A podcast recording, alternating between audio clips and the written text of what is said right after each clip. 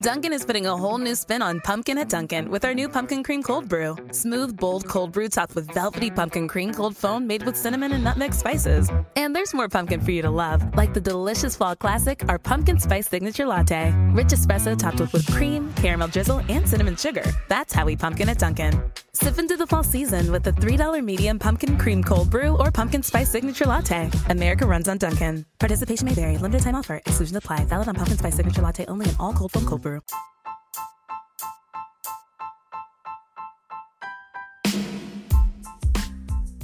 Bienvenidos a Sala 79 y antes de comenzar quería recordarles por favor si pueden seguirme en Spotify, eh, entran a la aplicación, buscan a Sala 79 y le dan cliquear al botoncito de seguir ya que eso va a ayudar mucho a que pueda continuar subiendo contenidos. Espero que les sea de su agrado este episodio de hoy y bueno, este, ya de antemano les voy a agradecer a todos porque la verdad que estoy teniendo bastante apoyo de parte de ustedes y eso está muy bueno. Dan ganas de seguir haciendo todo esto que la verdad a mí me gusta muchísimo. Así que bueno, vamos a comenzar con el episodio de hoy que eh, va a hablar más que nada, a ver cómo podría decirlo, como recordando un poco nuestra infancia, ¿no? Más que nada a los de mi época. Si yo les digo, les nombro, ¿no? Por ejemplo, Blancanieves, eh, La Sirenita, em, no sé, Pinocho, automáticamente a ustedes les va a venir a la mente, obviamente, ¿no? Valga la redundancia, los clásicos de Disney. La genialidad de Walt Disney para hacer de estos eh, cuentos unas películas maravillosas que quedarán como por siempre guardadas. Pero, ninguno de ustedes me va a dejar mentir, ya de grandes nos enteramos de que tenían otra eh, verdad atrás de todo ese canto, ¿no? Y amor y todas esas cosas que podía llegar a transmitir la película. Y cuando la vemos con nuestros hijos el día de hoy, eh, o por lo menos a mí me pasa que nos da un poco de esos sentimientos encontrados diciendo, uy, en realidad no habla de esto. Pero bueno, en su momento mi hija sabrá de qué se trata realmente estos cuentos. Porque, como dije anteriormente, eh, Disney, Walt Disney nos ha marcado este, a lo largo de toda su historia, ¿no? Eh, canciones muy conocidas de esas, de esas películas, este, los personajes, la manera de narrar y sobre todo Walt Disney fue uno de los pioneros en cómo hacer películas de dibujos animados. Pero estas historias eh, salen de unos cuentos un poco más antiguos y que tienen otra, otra mirada de esos personajes y hasta diría que en ciertos puntos un poco más tenebroso y mórbido que, de lo que él nos mostró. Obviamente adaptó esos cuentos para chicos, ¿no? Los adaptó para chicos, para que sean más digeribles, podría ser la palabra. Eh, así que he encontrado algunos, eh, como para refrescarme un poco la memoria, de cómo eran en realidad estos cuentos de ciertos personajes de Walt Disney. Y hoy se los voy a compartir a ustedes y vamos a empezar por el primero. ¿Cuál es el primero? Es Blancanieves. Todos recordaremos, ¿no? Una de las películas, digamos, más... Eh, no es icónica la palabra, podría ser fiel, pero sí icónica de, Disney de los comienzos, ¿no? Junto con Bambi. Eh, recordemos que habla de una princesa, que fea, la madrastra bruja, eh, perderse en el bosque, todas unas situaciones la cual los ayuda a los siete enanitos, este, muchas canciones, muchos pajaritos, muchos animales, mucho amor. Pero resulta ser que en el relato de los Grimm, quienes son los, los, verdaderos escritores de este, de este, cuento, la reina manda al cazador a sacarle el corazón y el hígado a Blancanieves. Eh, este, ¿no? Eh, la engaña a la reina, eh, que no se da cuenta ya que le da un ¿cómo se llama? Un, corazón y un hígado de un cerdo. Este, a Disney igual se le olvidó un pequeño detalle, ¿no? Que del, famoso Felices por Siempre, que cuando Blancanieves y el príncipe se casan, invitan a la reina y como castigo a su maldad la hacen bailar con unos zapatos de hierro ardiendo hasta que se muere. Un final obviamente muy distinto a lo que eh, nos mostró la película de Fueron Felices por Siempre, en donde ellos iban en una carroza totalmente contentos y con los pajaritos volando. Eh, la bruja tuvo el final que se merecía, puede ser, pero imagínense haberle dado ese esa parte a la película que ya todos conocemos, supongo yo que los chicos no lo hubieran tomado de muy buena manera.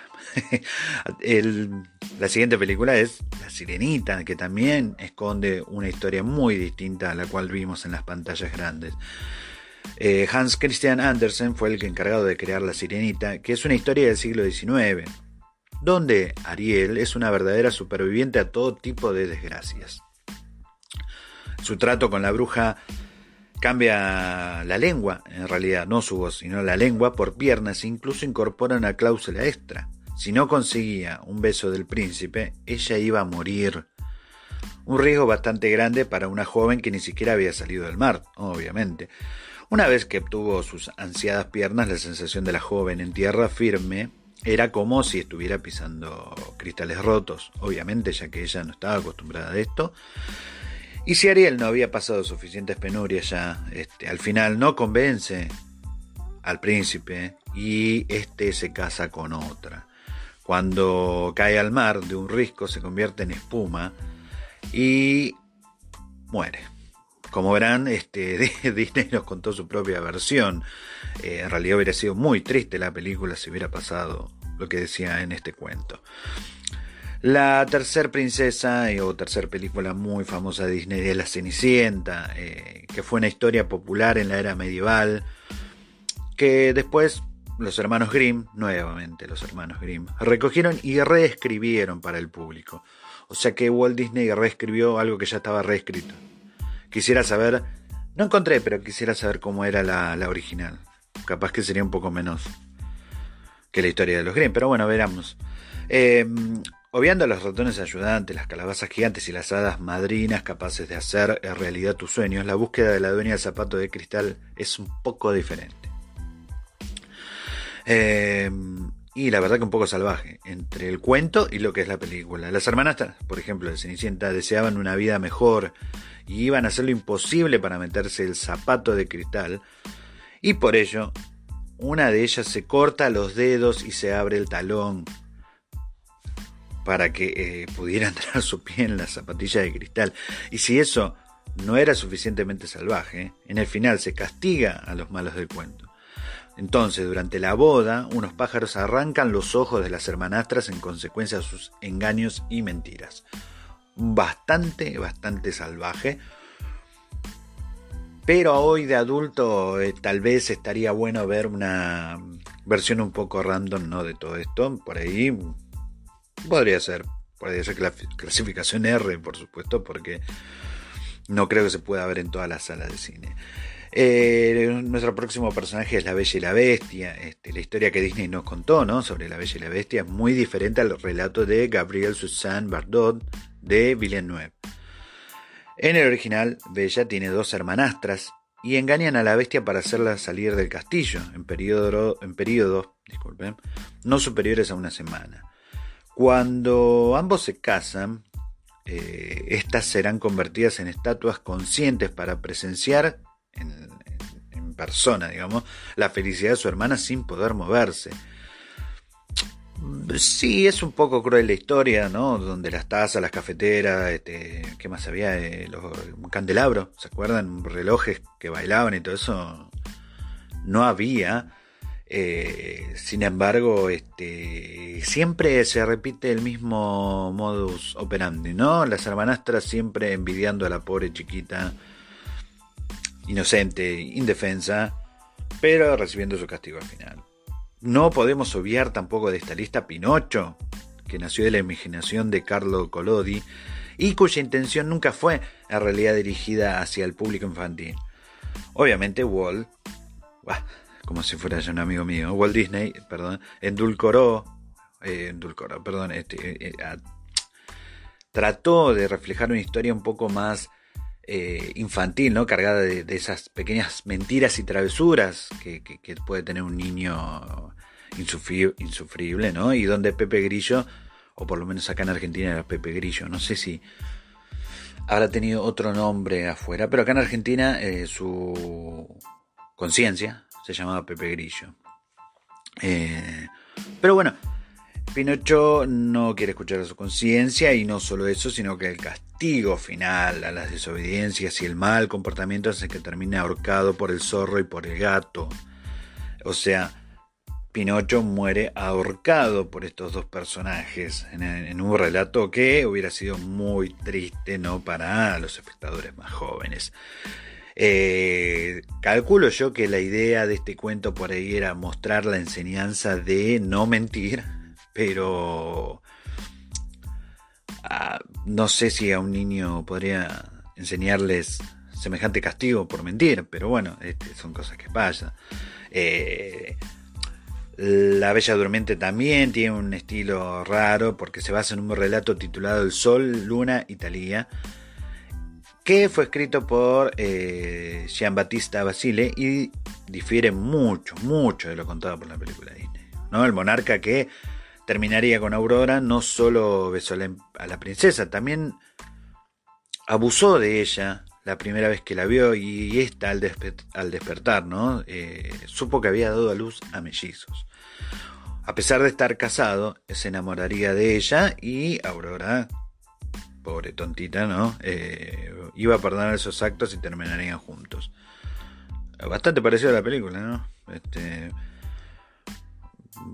ahí el, cerebro de esta gente, ¿no? Cuando escribía estos cuentos, este, bastante atormentados deberían estar porque no me, no me explico cómo podría ser así. Pero bueno, Ahí tenemos otros más, donde está también lo de la princesa y el sapo, tenemos el jorobado de Notre Dame y tenemos Rapunzel, pero les prometo que eso lo haré en un próximo episodio.